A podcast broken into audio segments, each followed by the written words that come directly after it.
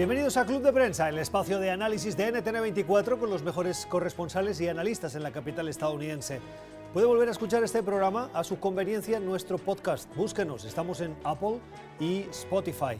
Y también puede hacer llegar sus comentarios sobre lo que escuche en el programa, en este tiempo de análisis de debate, en nuestra cuenta de Twitter, Club Prensa NTN24. Hoy vamos a compartir los próximos minutos, el espacio de este jueves, con Paulina Chávez. Paulina es analista político y es mexicana. Paulina, ¿cómo estás? Muy buenos días. Encantada de estar aquí, buenos días. Gracias por acompañarnos. También nos acompaña José López Zamorano, que es periodista, es mexicano y es director de noticias de la Red Hispana. Pepe, ¿cómo estás? Muy buenos días. ¿Qué tal? Bien, gracias, buenos días. Gracias por acompañarnos. Y con Antonio de la Cruz, es analista político, es mexicano, es director de Inter-American Trends y también es columnista de La Nación en eh, Venezuela. No, te eh, cambiaste eh, no, sabía, cambiado el nombre, he cambiado la nacionalidad. No sabía que me había dado el pasaporte médico. Pero les quiero decir una cosa. Porque el pasaporte médico. Estamos pensándolo todavía. Les, les, voy a decir una cosa que en cámara la gente no ha visto. y es, que en el primer momento en que yo me he confundido, estabas haciendo muecas. Y eso me ha desubicado. Y a partir de ahí has continuado haciendo muecas, lo cual ha hecho que eh, yo pierda el hilo de lo que quería hacer. Entonces les presento a Antonio de la Cruz, que es venezolano y escribe en el Nacional de Venezuela. Ahora sí. Muchas gracias por la invitación. Estas son las cosas que pasan en el directo y que a veces ustedes no ven, pero sí están sucediendo. Ese es Antonio de la Cruz, es eh, incorregible. Antonio, voy a comenzar contigo, precisamente, yo creo que te lo has, te lo has ganado hoy, eh, sobre las noticias del coronavirus. En Estados Unidos eh, el presidente está liderando, ayer lo vimos tras regresar de la India, y ponerse al frente. Utilizó la sala de prensa de la Casa Blanca, si quieren los periodistas hacer algún comentario al respecto, eh, es relevante porque no lo había hecho hasta ahora en sus tres años de presidencia.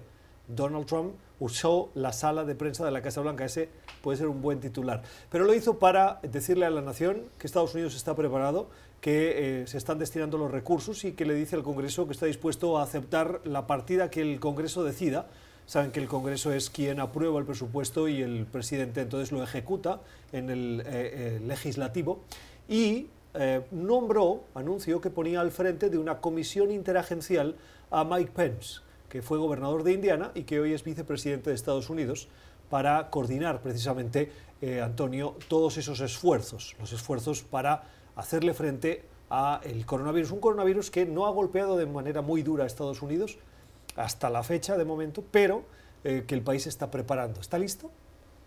Según lo que ayer el presidente aportaba, decía que lo consideraba un riesgo bajo. Entonces todavía no quería darle una categoría más alta.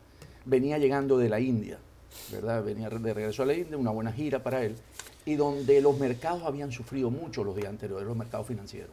Ah, la bolsa ha caído en los últimos cuatro días. Entonces, eso afecta la gestión de Trump un, mercado de capitales cayendo por, precisamente por la causa del coronavirus, porque afecta los movimientos y los, los suplidores de parte de las compañías que de China suministran. Entonces, en ese sentido, él quiso ser tener precaución y decir, nosotros lo estamos llevando, no es el gran impacto que se le ve, lo quiso comparar con una simple gripe, le quiso dar unas características porque sabe que tiene efectos devastadores. En Japón ya los muchachos no van al colegio esta semana, están aprovechando las vacaciones de primavera y ya no van. En China ha tenido impacto y va a haber impacto en su economía, en el crecimiento del PIB. Entonces, en un año electoral, Trump sabe que si no maneja esto inteligentemente le puede afectar. Pepe. Sí, me parece que el presidente Trump había minimizado el efecto del coronavirus a pesar de que sus propios centros para el control de enfermedades, CDC, que son una autoridad en temas de infecciones, virus, etcétera, habían dejado muy en claro que esta llegada del coronavirus era una certeza. No se vean simplemente cuándo, pero había que prepararse para ello. El presidente en varias expresiones públicas simplemente lo minimizó.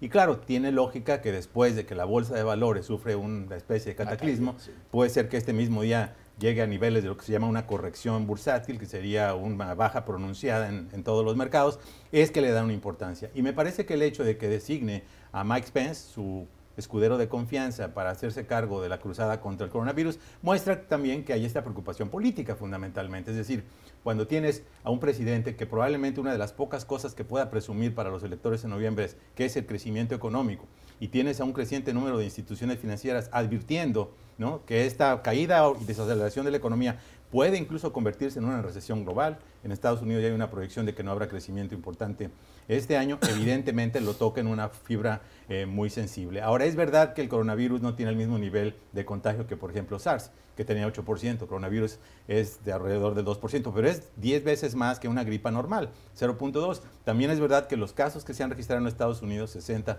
han sido moderados en comparación con los casos fatales en el caso de China y en otros países. Pero eso no quiere decir que Estados Unidos deba, deba, bajar la guardia. Qué bueno, así sea por razones financieras, por razones políticas, que el presidente le da esta importancia ahora y que piensa, aunque no es un experto y probablemente hubiera sido ideal, uno de los grandes expertos en el tema que tiene la CDC en Estados Unidos, lo encabezara, pero por lo menos está enviando una señal que le va a dar la más alta importancia política. A mí me dio la impresión que el presidente Trump en su conferencia ayer sí trató de minimizar todavía el impacto que pueda tener el, el, coronavirus aquí en los Estados Unidos. Creo que está en una posición difícil porque evidentemente sabe que una mala respuesta ante esta posible pandemia sería catastrófico para sus aspiraciones políticas, sería, eh, tendría un gran impacto en la economía, como ya lo empieza a tener, y creo que trata de minimizar al decir que eh, efectivamente el riesgo es muy bajo, que todavía se puede evitar, que hay una vacuna que estaría prácticamente lista eh, o que se estaría desarrollando próximamente, cuando los propios expertos también han señalado que al menos tardará un año. Entonces creo que él evidentemente trata de no difundir el pánico, que, claramente ha viajado más rápido que el propio virus, pero también creo que él tiene que, ser un poco más objetivo y abordar eh, el, tema con la evidencia científica que se tiene hasta el momento. El problema es que hay muchas cosas que todavía no sabemos de este virus, hay cosas que todavía no está claro como el tema del contagio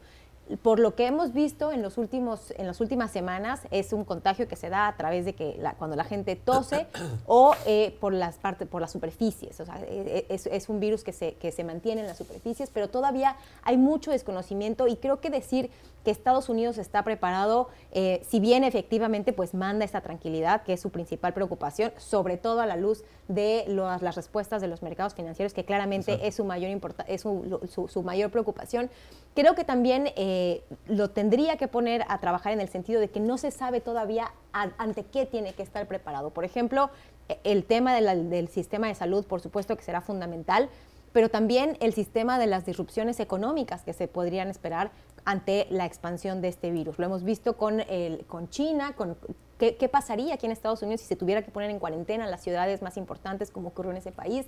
En fin, hay mucha especulación, hay, hay, que, hay que seguirlo muy de cerca, hay que ser precavidos también para no, no difundir este pánico, pero creo que también hay que, hay que ser muy claros en el sentido de que todavía no tenemos toda la información. Sí, eh, yo pienso que yendo como los periodistas, él lo hizo precisamente en la sala de prensa para darle esa importancia porque no la había, sabía que iba a tener un impacto también. Entonces, es porque la última vez que usó la sala de prensa fue cuando la Pelosi, ¿verdad? Eh, en el registro que yo busqué eh, fue cuando eh, la, Nancy Pelosi. la Nancy Pelosi fue ahí, entonces él tuvo que dar y usó, porque es el lugar natural donde lo hizo y lo había sacado siempre de ahí. Entonces los periodistas tuvieron que salir con, con sus cámaras para poderse acomodar porque lo sorprendió ahí. Y en ese sentido, él también le quiso dar ese realce, por volver otra vez como a la normalidad. El presidente Trump sabe de medios y cómo manejar los medios y por eso él sabe que esto no lo puede descuidar. Él sí descuida el impacto, porque ya tenemos un caso que no es porque haya viajado a alguna de las regiones en Estados Unidos, porque hasta ahorita, como dices tú, em, eh, Chávez, es por contaminación, ¿verdad? De, que se puede transmitir vía, eh, eh, ¿cómo se llama? Tos o por respiratoria, respiratoria. Y, no, y tenemos ya uno que no ha, no ha sucedido así. Entonces, esto sí alarma un poco porque ya empezamos a ver que no es solamente se está transmitiendo, porque en Europa, por ejemplo, es contra los que han ido a Italia, en la zona norte. Es lo que más, básicamente ha influenciado lo que se ve en los casos en España y en otros países. Yo quería tocar justamente sobre el tema de ese paciente que está aquí en Estados Unidos, en California, porque no tuvo evidencia de que hubo transmisión aérea, no viajó a China, no entró aparentemente en contacto con nadie que había viajado a China. Y eso a mí me preocupa muchísimo, no tanto por Estados Unidos, obviamente. aquí hay una gran cantidad de recursos, tanto humanos y económicos, para lidiar con un eventual brote que va a ocurrir, ¿no? A mí me preocupa si efectivamente se puede eh, verificar la teoría de que esto es una transmisión aérea. A mí me preocupa a los países como América Latina y no solo ellos, los países que no tienen los recursos para poder controlar una cuarentena, para poder, imagínate, en, muchos de nuestros países en América Latina sabemos que muchas enfermedades se contagian por la vía aérea, es, una realidad. La amibiasis, por ejemplo, ¿no? en nuestros países como México. Entonces, qué preocupante, ¿no? Y ojalá esta, este nivel de, de guardia lo pongan también muchos de los países de la región, porque evidentemente si es una certeza, como afirman los científicos americanos, evidentemente tarde o temprano van a llegar y es momento de ir haciendo las precauciones necesarias. Ayer la Casa Blanca el presidente exhibió una lista de países, 195 países, em, que han sido listados por orden de preparación. La lista incluye pues, efectivos médicos, instalaciones, capacidad de respuesta de vacunas, capacidad de control de fronteras. Hay eh, toda una serie de medidas que hacen que los países estén en esa lista en función de, frente a una amenaza, cómo responden. Estados Unidos está claramente al frente de los países mejor preparados. Eh, le sigue eh, Canadá y a partir de ahí vemos el mapa que él exhibió y que es una, es una lista que avala también la Universidad John Hopkins eh, que es uno de los centros más prestigiados en Estados Unidos de investigación y de ah, estudios de medicina. la lista muestra los países de América Latina y el Caribe que tienen una preparación media, todos excepto Guyana, Venezuela Em, Honduras y Guatemala. Em, ¿Tiene que estar preocupado eh, el continente latinoamericano? Yo me imagino que sí, supongo que sí. Em, también cuando sabemos que ya ha llegado el primer caso a Brasil, ya ha sido confirmado el primer caso en Latinoamérica, así que sin lugar a dudas tienen que estar preocupados. Eh, yo eh, secundo lo que decía Pepe, la infraestructura sanitaria en diversos países de América Latina no es la ideal para la atención regular de los usuarios en México. Concretamente hay una crisis importante en este momento en el sector salud, falta de recursos, falta de coordinación y no me quiero imaginar lo que pudiera ocurrir si, si llegara esta, esta pandemia a las ciudades que no estén adecuadamente preparadas y en las que efectivamente se pueda registrar un nivel de contagio y de mortalidad sumamente alto. Así que sin lugar a duda creo que tiene que ser uno de los principales temas en la mente de todos los gobernantes. Hay eh, reuniones, hay espacios de análisis, hay intercambio de información que desde luego es muy valiosa, sobre todo de los países en los que ya se encuentran con diferentes casos, concretamente en Italia, en Francia, en, Corea del Sur, que está teniendo eh, un gran número de casos. Así que sin lugar a duda será útil, pero, pero es un esfuerzo que apenas comienza. Yo justamente leía que eh, si lo comparamos con otras epidemias o con, virus que se comportan de manera similar, es muy probable que efectivamente los, casos bajen conforme entramos a los meses más cálidos, el verano, pero es probable que resurjan en el otoño. Así que ahí sí será, será muy difícil. yo solamente quería agregar brevemente que... Es, que al respecto de la lista, me siento en la obligación de actualizarla porque me, me, dejé algunos países y creo que es importante. La lista tiene como los países menos preparados del continente latinoamericano, de la región latinoamericana, además de Guyana y Venezuela, eh, de Honduras y de Guatemala, hay que añadir también Belice, Bahamas, Jamaica y Haití esos son los países de menor preparación. Exacto, de hecho mi comentario era en ese sentido, ¿no? Por la gravedad y potencial peligrosidad de este contagio y el hecho de que estos países carecen de los recursos, yo creo que es el momento de que se realizara una conferencia internacional con la participación del Fondo Monetario Internacional, el Banco Mundial, organismos multilaterales, bancos, eh, la Organización Mundial de la Salud, de tal manera que se puedan ir canalizando los recursos en este momento, no una vez que llegue la pandemia a lugares donde hay altos niveles de hacinamiento, donde hay transmisiones la OMS ya ha declarado que esto es una pandemia? ¿Pero dónde están los recursos? No lo, ha, no lo, ha, declarado. Lo declaró una emergencia de salud pública. Sí, y dijo que nos teníamos que preparar para una potencial pandemia, pero no ha dicho que esto es una pandemia.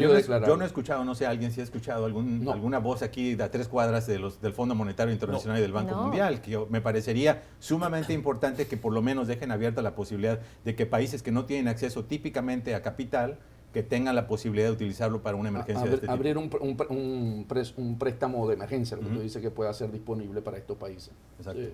un préstamo de emergencia es una línea de crédito que en la medida en que el país lo necesite pueden disponer por, de eh, ella. Por causa de la pandemia. De emergencia.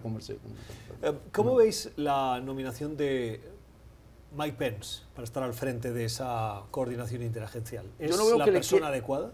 Bueno, desde el punto de vista de calificaciones, a lo mejor no, pero le da la visibilidad de que está al lado del presidente, a la sombra del presidente, y puede tener acceso inmediatamente, ¿no? Y él tiene, debería tener el poder ejecutivo para ejecutar las acciones que salgan de esa comisión o de lo que estén estudiando. Entonces, en ese sentido, le da visibilidad al mayor nivel. Claramente es, un espaldarazo político por parte del presidente Trump, es demostrar que es un asunto suficientemente importante como para poner a su segundo hombre al mando al frente.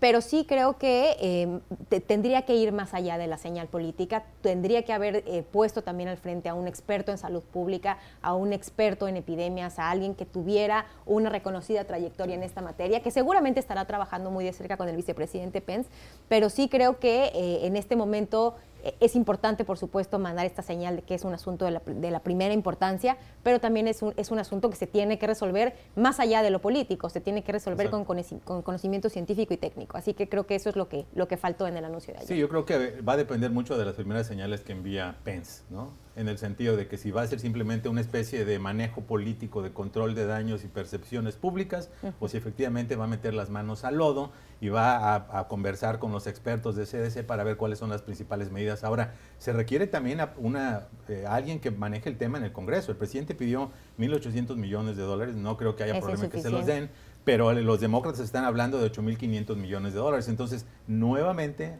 no debería ser el caso, pero estamos viendo que aún en este tema hay desencuentros y los desencuentros siempre son motivo de dividendos políticos. Entonces, sí, qué bueno que sea una persona política, pero también ojalá haya una alimentación importante de información de los expertos. Ahora, lo que sí creo que eh, cae en un momento particularmente complejo en Estados Unidos, en el cual pues la clase política quisiera estarle dedicando su tiempo a las campañas, a recaudar fondos, a elegir a sus candidatos, a preparar la elección en noviembre y al menos e, e, es una muestra de lo que tendría que estar ocurriendo en un gobierno, ¿no? Tendría que gobernar y eso es lo que al menos estamos viendo en estos momentos. Efectivamente, el, Congreso se ha alejado un poco de la parte política eh, para entrar también en esta discusión de cuántos recursos son los suficientes. Sería una gran este oportunidad para Bloomberg y donar a un fondo de esto unos mil millones de dólares.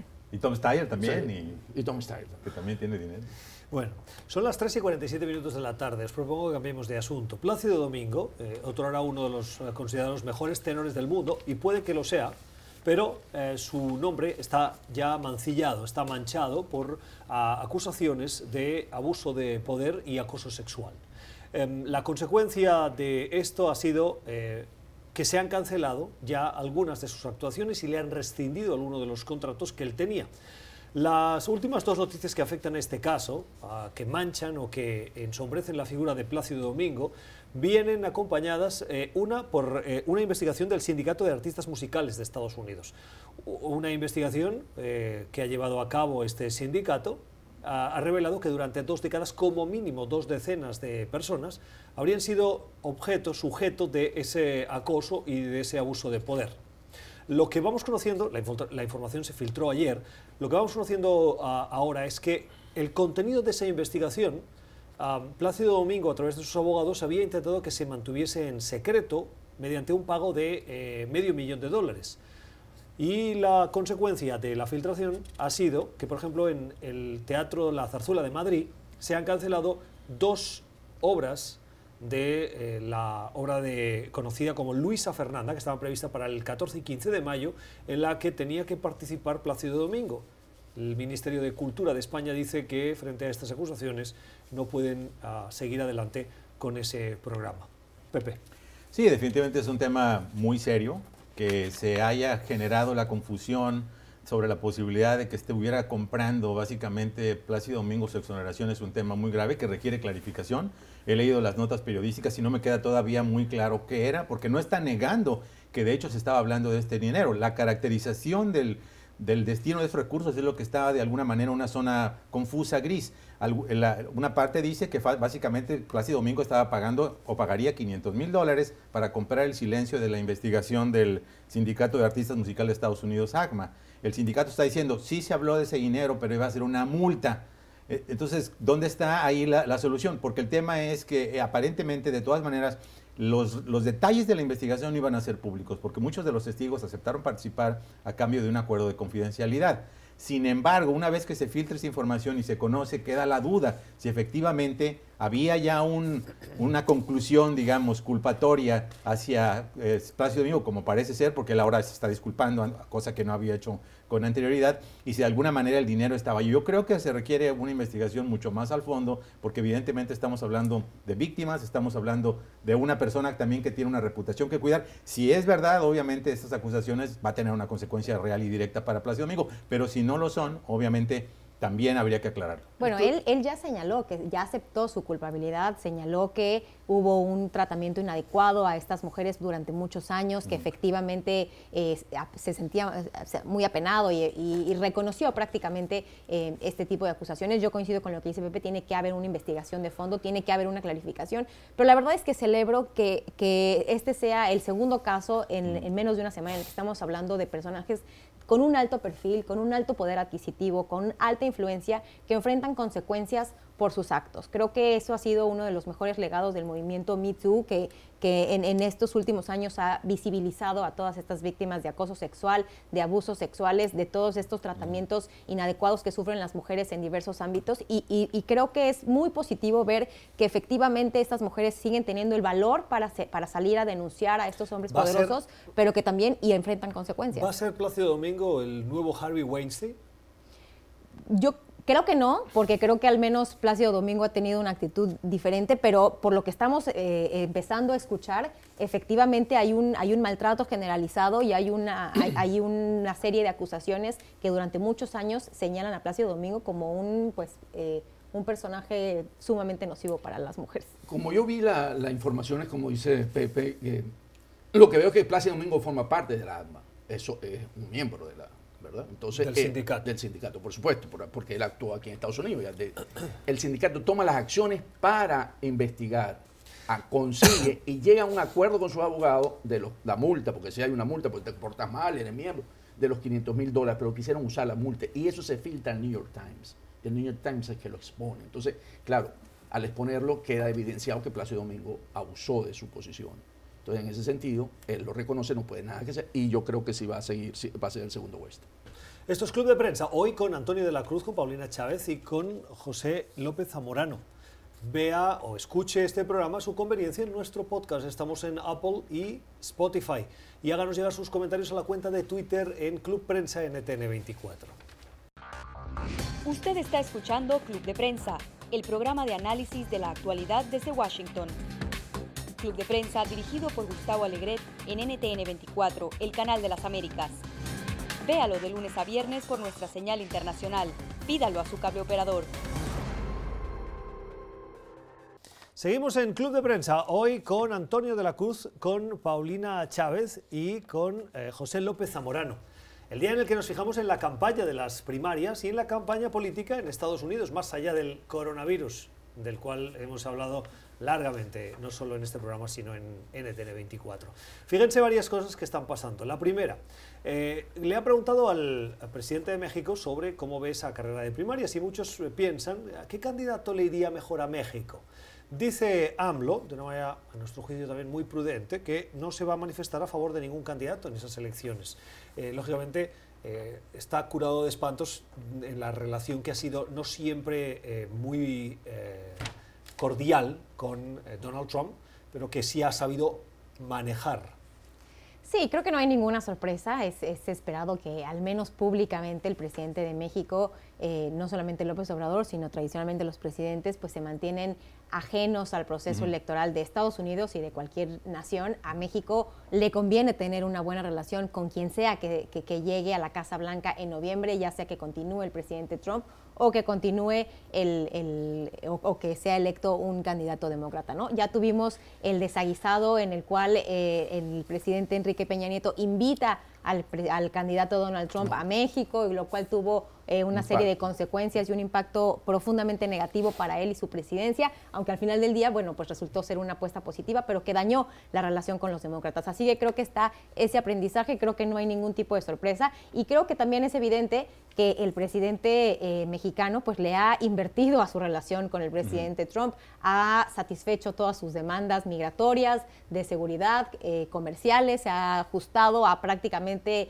el son que toca la Casa Blanca, así que creo que ya dándole una lectura un poco más política, pues es un poco, em, eh, estaría, eh, sería evidente que el presidente Trump le estaría apostando a la reelección del presidente Trump después de que ha invertido tanto en esa relación. Sí, a mí me parece absolutamente correcto. Un presidente mexicano no debe pronunciarse por un candidato, sea, demócrata, republicano, sea socialista, en el caso de Bernie Sanders. ¿no? Me parece que ha sido una gran tradición de la política mexicana. Paulina es ex diplomática mexicana y sabe bien que, por ejemplo, los diplomáticos mexicanos asisten tanto a la Convención Republicana como a la Convención Demócrata, porque quieren mandar una señal muy clara de que ellos están por una buena relación por quien decida Estados Unidos. ¿no? Y el presidente López Obrador ha insistido mucho en no tratar de meterse en lo que son asuntos internos de otro país, especialmente cuando son de naturaleza político-electoral. Yo coincido con Paulina, creo que el presidente inmediato de un presidente que se metió a la cocina del proceso político mexicano fue el expresidente ahora, Enrique Peña Nieto, y como lo dijimos en su momento, fue un error que invitaran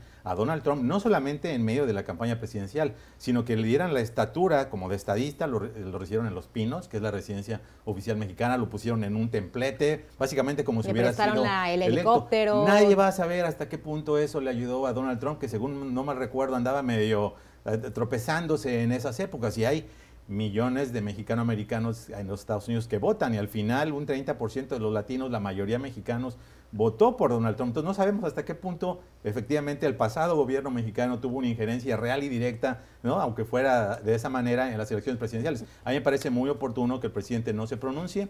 Yo creo que los candidatos presidenciales, el que sea de cualquier partido, deben entender que la relación con México es mucho más importante que quien ocupe la Casa Blanca. Por ejemplo, si vemos que el puntero demócrata Bernie Sanders tiene similitudes con el presidente Trump, por ejemplo, en el tema comercial, ha sido crítico del Tratado de Libre Comercio, pero ojalá los dos países reconozcan justamente que su eh, relación es muy, muy importante por encima de las coyunturas políticas. Fíjense que otro elemento que entra a jugar en esta carrera de primarias es la voz de las grandes figuras del Partido Demócrata y sin duda Hillary Clinton es una de ellas. Una Clinton que en las últimas horas ha estado en Berlín, en la Berlinale, ya lo he dicho bien. Es el Festival de Cine de Berlín. Ella ha ido a promocionar su ah, documental, un documental que habla sobre su trayectoria política y que se presentó en, ese, en esa cita del cine eh, de calidad, a mi juicio. Y dice Hillary Clinton que deja atrás ese desafortunado comentario que hizo en su momento, en el que hablaba de Bernie Sanders como la persona que a nadie quiere trabajar con él, que a nadie le gusta, y en esta ocasión aseguró Antonio que va a apoyar al candidato que salga nominado de ese proceso de primarias del Partido Demócrata, como cerrando la página de la polémica. ¿La va a conseguir cerrar? En este momento ella busca que el candidato que sea contra Trump, ella lo va a apoyar. ¿Por qué? Porque ella sufrió la derrota contra Trump y, ella, y hay una ánima versión contra Trump. Entonces, el candidato que sea, así sea Bernie Sanders, ella lo apoyaría. Porque dentro del Partido Demócrata hay una discusión si el partido estaría todo detrás de él si él fuese el candidato. Han empezado a surgir voces que dicen que no votarían por Sanders, así sea él el candidato. Entonces, lo que hace Hillary Clinton en este momento es básicamente decir, todos debemos unirnos contra Trump. O sea, no es porque sea Bernie, es porque es un voto anti-Trump. es interesante, ¿no? El debate del grupo de ciudadanos que antes que aceptar a Bernie Sanders, van a preferir votar, aunque sea con una pinza en la nariz, a Donald Trump. Y están los republicanos eh, moderados que estarían con Bloomberg o con Joe Biden, pero que en el momento en el que tienen que escoger el candidato demócrata, si es Bernie Sanders, dicen de ninguna manera, antes ah, preferimos eh, que continúe Donald Trump. Sí, yo creo que la expresión de Hillary fue muy cautelosa. No mencionó el nombre de Sanders, como tampoco mencionó el nombre del presidente, y creo que de alguna manera refleja una de las preocupaciones que tienen muchos demócratas, en el sentido de que si bien es cierto que Bernie Sanders tiene en este momento las mayores probabilidades de ganar la nominación, porque las personas que votan en las primarias tienden a ser los más militantes y probablemente los más ideologizados, esa ventaja que tienen las primarias puede ser su gran desventaja a la hora de las elecciones generales, porque este país típicamente vota en el centro político, aunque la geometría política de Estados Unidos es mucho más reducida que nuestras izquierdas en América Latina, que tienen posiciones mucho más extremistas, aún en ese contexto delimitado, el, el, señor Sanders está a la izquierda, está hablando de Medicare para todos, la idea de la educación pública gratuita, no ha aclarado cómo lo va a pagar. Y eso le asusta a muchos votantes que prefieren tener sus opciones de salud, que tienen el seguro de salud por parte de sus empresas y que creen que ahora lo van a perder. Entonces, yo, a mí no me parece que necesariamente las posiciones que está articulando Bernie Sanders sean las que se presten para articular una coalición que es la que requieren para ganar la Casa Blanca. Requieren a los moderados, a los independientes, a las mujeres suburbanas que están abandonando a Trump, a los universitarios que probablemente ya tienen la bolsa. Entonces, la preocupación que tienen los demócratas es que pueden perder las elecciones precisamente por los posicionamientos de Sanders. Y aún en el escenario que Sanders ganara, podría ser que esta idea de que es comunista y que apoyó a Castro y defendió el castrismo, etcétera, se transmine a las elecciones congresionales, la Cámara Baja, el Senado, pierdan entonces los demócratas la Cámara de Representantes y por lo tanto Bernie llegue con una agenda muy revolucionaria que va a ir exactamente a ninguna parte, porque no va a tener ninguna posibilidad de que pueda ser promulgada en un Congreso de mayoría republicana en ambas cámaras. Entonces me parece que eh, Hillary quiere ponerse la camiseta y sí, voy a votar por el que sea, pero en realidad hay muchos demócratas que están sumamente preocupados porque un triunfo de Bernie Sanders pueda, pueda llevar, digamos, a una derrota o en las elecciones generales o en el control del Congreso. Sí, sin duda ese es, ese es el principal temor y eso es lo que eh, mantiene eh, muy, muy preocupados a los demócratas en este momento.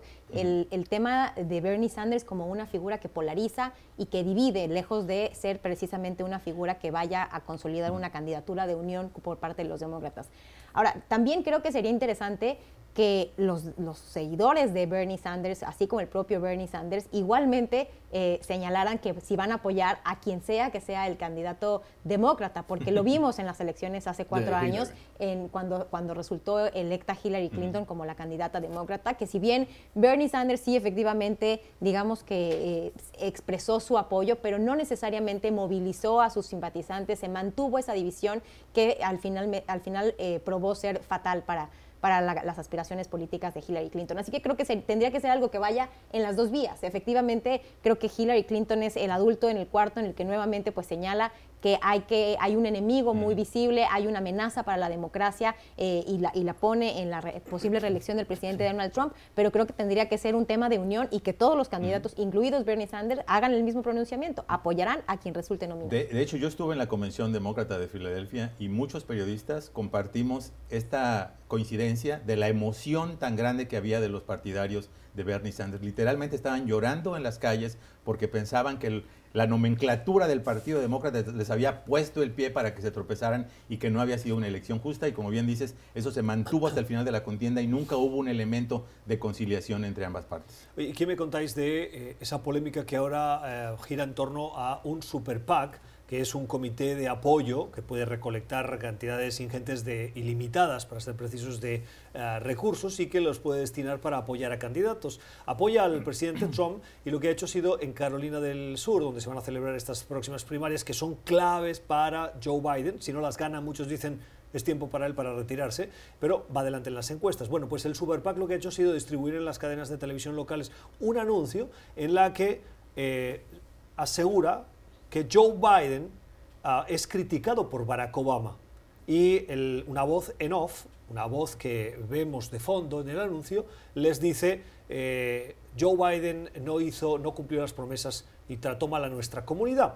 Y entonces pasa a escucharse la voz de Barack Obama leyendo fragmentos de un libro, un libro, un audiobook. un audiobook que se llama Dreams from My Father, Sueños de mi padre, en el que se describe cómo la comunidad afroamericana ha sido maltratada por los políticos, pero en ningún caso ese fragmento hace referencia a Joe Biden.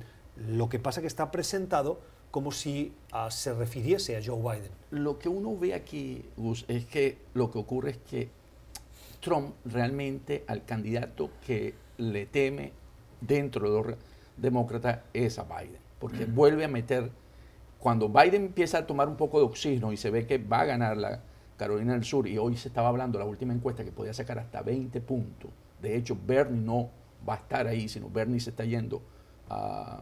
Al supermartes. no, no, pero se está yendo al estado de la senadora... ¿Texas? No, no, no, al norte. Minnesota. No, al norte. Wisconsin. la, donde es la senadora...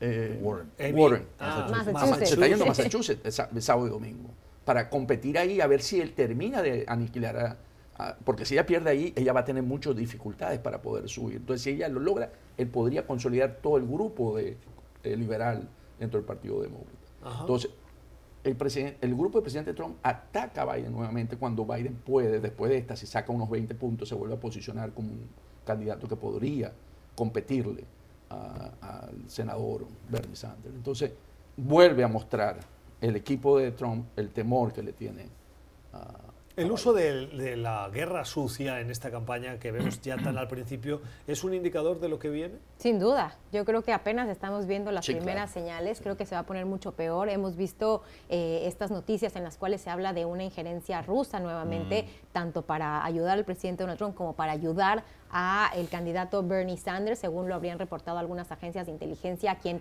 perciben como quien sería el rival eh, ideal para el presidente Trump, para garantizar la reelección del presidente Trump. Creo que es algo que apenas comienza y creo que aquí los candidatos tienen que em, rehusarse a caer en la tentación de utilizar estos medios digitales también para manipular eh, las imágenes y la verdad. Lo vimos también eh, después del debate, un video de la campaña de Mike Bloomberg en el cual igual manipulaba un poco las imágenes del debate como para hacer quedar bien al propio Bloomberg en la que señalaba que él era el único que tenía una empresa exitosa o que tenía alguna eh, relación con, el tema de los negocios y ponía a todos los candidatos en imágenes como si estuvieran pensando, como si no supieran de lo que estaban hablando. Entonces creo que es una tentación real con todos los medios digitales y electrónicos al alcance, pero, pero creo que eh, para salvaguardar la democracia creo que también tiene que haber una parte de responsabilidad de, todos los involucrados. Hay una realidad, los ataques funcionan, la guerra de lodo funciona. Hemos visto muchas elecciones en Estados Unidos donde medias verdades o mentiras completas que después se retractan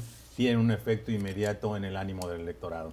Yo ya estoy viendo las propagandas de Donald Trump contra Bernie Sanders y finalmente queda Bernie Sanders porque lo va a comparar con Fidel Castro y el, comunismo, en nuestros propios países, te acuerdas que todo el mundo comparaba con Chávez, etcétera, ¿no? Entonces es una realidad. Ahora, yo coincido con, con Antonio, yo creo que Trump le tiene mucho más miedo, no necesariamente a Biden, sino a quien personifique lo que es una posición moderada, del Partido Demócrata. Yo creo que también podría tenerle miedo a Pete Buttigieg, porque Pete Buttigieg llegamos... Pero él dice que, le gustaría que ganara Pete Buttigieg en, un bueno, pero eso lo dice, claro, para, para e, evidenciar Está muy crédulo el día de hoy, entonces. Sí, Antonio. Y, me, da la Después de la cuaresma, Sí, yo, creo que es esa preocupación. La cuaresma acaba de comenzar, lo que terminó es el miércoles de ceniza.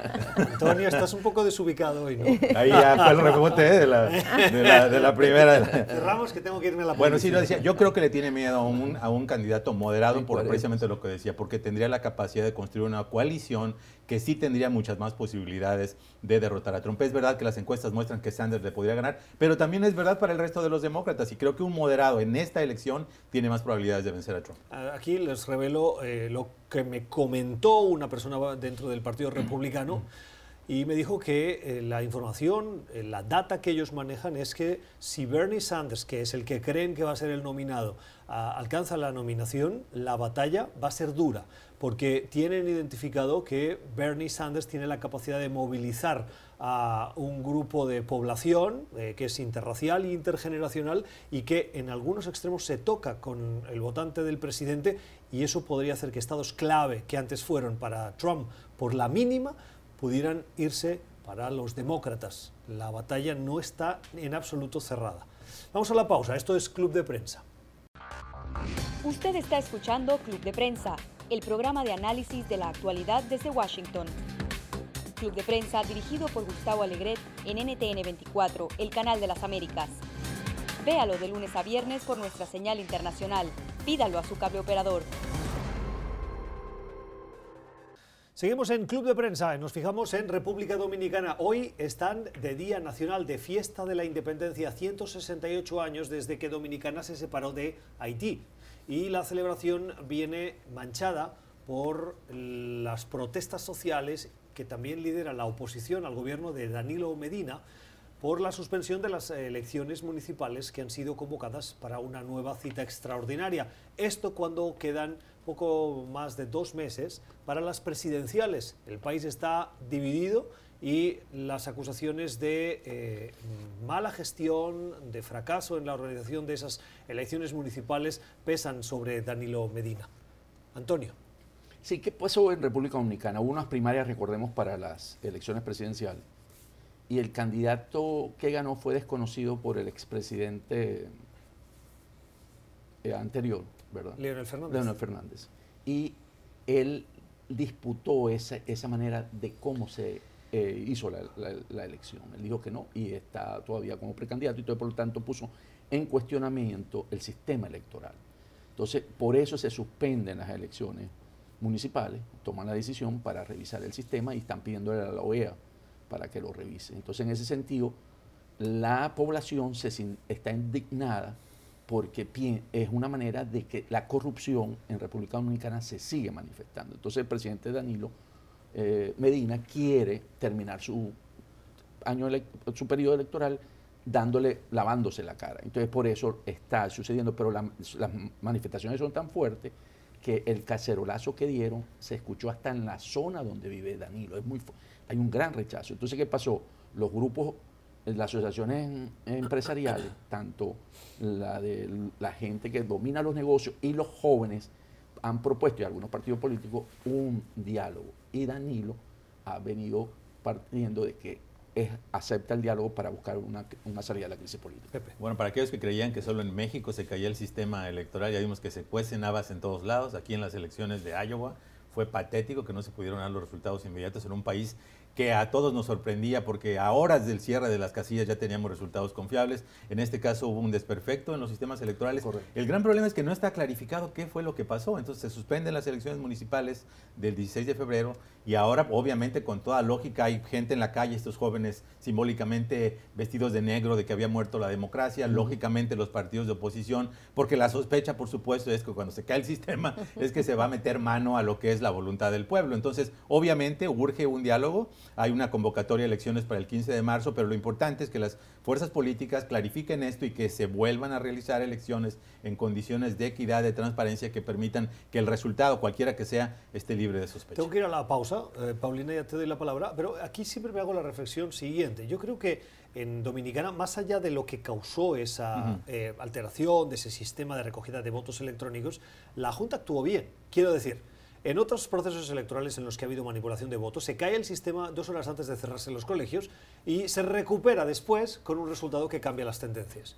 Y se dan por buenos los resultados. Al menos en este caso, Cuatro horas después de haberse comenzado, cuando no había casi ni tendencias, se suspenden las elecciones. De acuerdo, hay protestas, pero como mínimo no se continúa con una jornada electoral en el que el resultado hubiese sido puesto en duda. Ahora al menos se pone en duda el sistema y se vuelven a convocar elecciones, lo cual me parece que en, en- en el- los escenarios es el menos malo de los posibles escenarios, ¿no creéis? Sí, yo creo que hay, hay diferencias importantes en- respecto a los casos eh, de fraudes electorales o de otros episodios similares que hemos tenido en América Latina, pero yo coincido con lo que dice Pepe. Pepe me ganó mi comentario. Justo iba en el sentido de que nadie le puede, nadie pausa. le puede eh, pues reprochar a los latinoamericanos que tengan este sospechosismo, como decimos en México, respecto a los temas electorales. Siempre hay este temor de que efectivamente los resultados sean manipulados por una larga historia que tenemos en ese sentido. Yo lo que destaco de lo que pasa en República Dominicana son estas protestas vigorosas pero pacíficas que, han involucrado a los jóvenes, que han involucrado a los partidos de oposición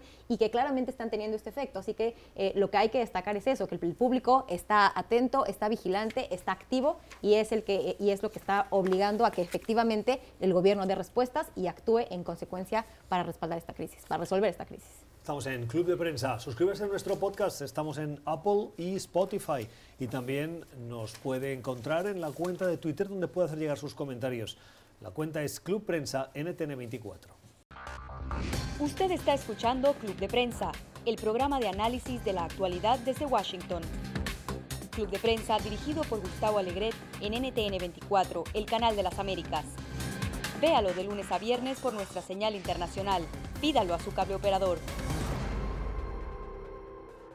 El 20 de marzo se van a llevar a cabo elecciones para elegir al secretario general y el secretario general adjunto en la Organización de Estados Americanos. Hay tres candidatos, Luis Almagro, que busca la reelección, María Fernanda Espinosa, ex canciller ecuatoriana, y Hugo de Cela, que es el embajador de Perú en el organismo hemisférico.